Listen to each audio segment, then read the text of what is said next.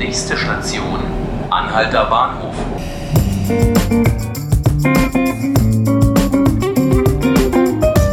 Herzlich willkommen zu 5 Minuten Berlin, dem Podcast des Tagesspiegels.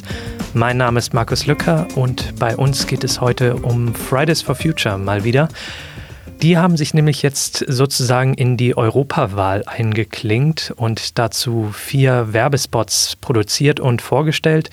Meine Kollegin Selina Bettendorf war gestern bei dem Termin vor Ort, bei der ersten Vorstellung, hat sich die Trailer, die Spots angeschaut und ist jetzt bei mir im Studio, um darüber zu berichten. Hallo Selina.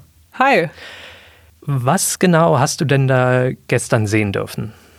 Ähm, also ich war gestern im Kino, da waren bestimmt vielleicht knapp 100 Leute äh, im Kino und es wurden eben vier Werbespots gezeigt. Ähm, die waren nur ganz kurz, die werden demnächst im Kino laufen, also in manchen deutschen Kinos, die das eben kostenlos unterstützen und auch auf Social Media in ganz Europa verbreitet werden über die Social Media Kanäle von Fridays for Future. Wie muss ich mir denn diese Spots vorstellen? Ist das so, also natürlich, es geht irgendwie um Klima, wenn es um Fridays for Future geht, aber was passiert darin so? Ich kann ja mal einen erzählen, über den ich auch mal im Artikel geschrieben habe, ähm, weil ich total süß. Also sie sind alle, ähm, sind alles Kinder in den Werbespots, ähm, jeweils ein äh, Kind, was einen Spot dreht. Ähm, und im einen Spot war es zum Beispiel so ein äh, kleiner blonder Junge, der im Bad steht und dann zieht er seine Schwimmbrille über seinen Kopf und steigt dann in die Dusche und guckt halt so ganz lustig und ganz mutig und macht dann so eine Grimasse und dann ähm, macht er halt, äh, also dreht mal ganz kalt und dreht dann die Dusche auf und schreit richtig laut. Einfach das Wasser so kalt ist. Und dann äh, kommt halt so eine Stimme aus, aus dem Off und die Message, ja, ähm, wir haben alle eine Stimme, aber nicht jeder darf wählen gehen. Und dann wird eben aufgerufen, macht die Europawahl zur Klimawahl.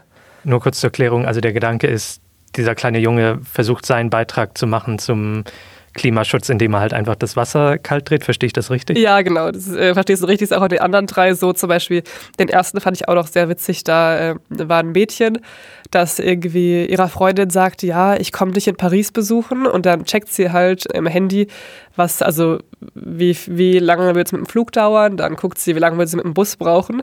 Und dann denkt sich natürlich der Zuschauer, okay, die fährt jetzt mit dem Bus dahin, äh, sehr klimafreundlich, aber dann sieht man halt in der nächsten Szene, wie sie mit einem Fahrrad komplett voll bepackt ähm, über die Straßen fährt und, es, und sich da abkämpft. Und das ist einfach sehr witzig, genauso, dass sie quasi einen kleinen Beitrag ähm, leisten können, aber dass die eben auch noch nicht wählen können. Deswegen haben sie diese Werbespots gemacht, weil die meisten Leute bei Fridays for Future, die sind ja ähm, also viele sind dann auch minderjährig und dürfen eben nicht mitwählen und wollen deswegen mit diesen Spots Erwachsene, äh, über 18-Jährige dafür begeistern, motivieren, wählen zu gehen. Es ist ja traditionell so, gerade bei den Europawahlen, dass die Wahlbeteiligung, glaube ich, relativ niedrig ist. Denn insbesondere nochmal bei jungen Leuten, da spricht das wahrscheinlich auch gerade dieses Publikum an, was normalerweise nicht wählen gehen würde und jetzt ein, ein konkretes Ziel vor Augen hat, oder? Ja, genau, das war so ein bisschen ähm, die Motivation dahinter. Eben, wir dürfen selber nicht wählen, wir wollen andere Leute ähm, zum Wählen motivieren.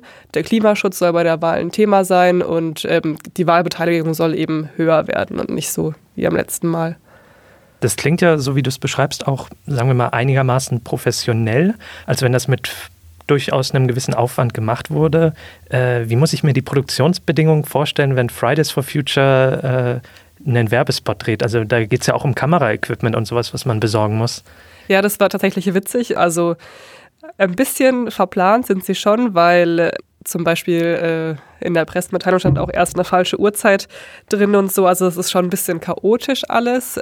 Das hat man gemerkt und die haben auch erst, also die Idee für die Werbespots überhaupt. Die kamen spontan, als Greta äh, zu Besuch war bei den Demos. Das war vor einem Monat ungefähr. Das ist alles sehr spontan entstanden und ähm, ich habe zwar noch nie einen Werbefilm gedreht fürs Kino, aber das muss sehr, sehr aufwendig sein und sehr teuer.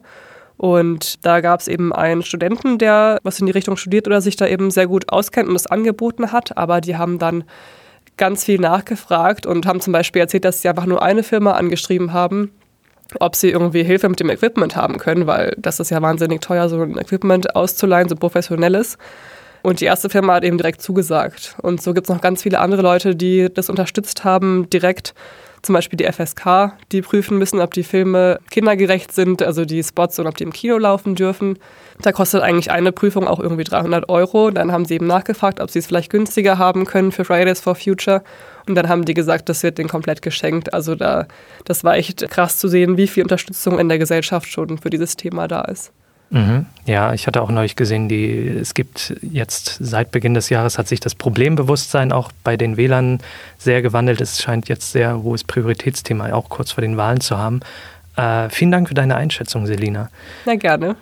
Das war 5 Minuten Berlin, der Podcast des Tagesspiegels. Falls Ihnen die Folge gefallen hat, Sie können uns gerne folgen auf all den üblichen Plattformen, Spotify, iTunes und so weiter. Mein Name ist Markus Lücker und ich wünsche Ihnen noch einen schönen Tag.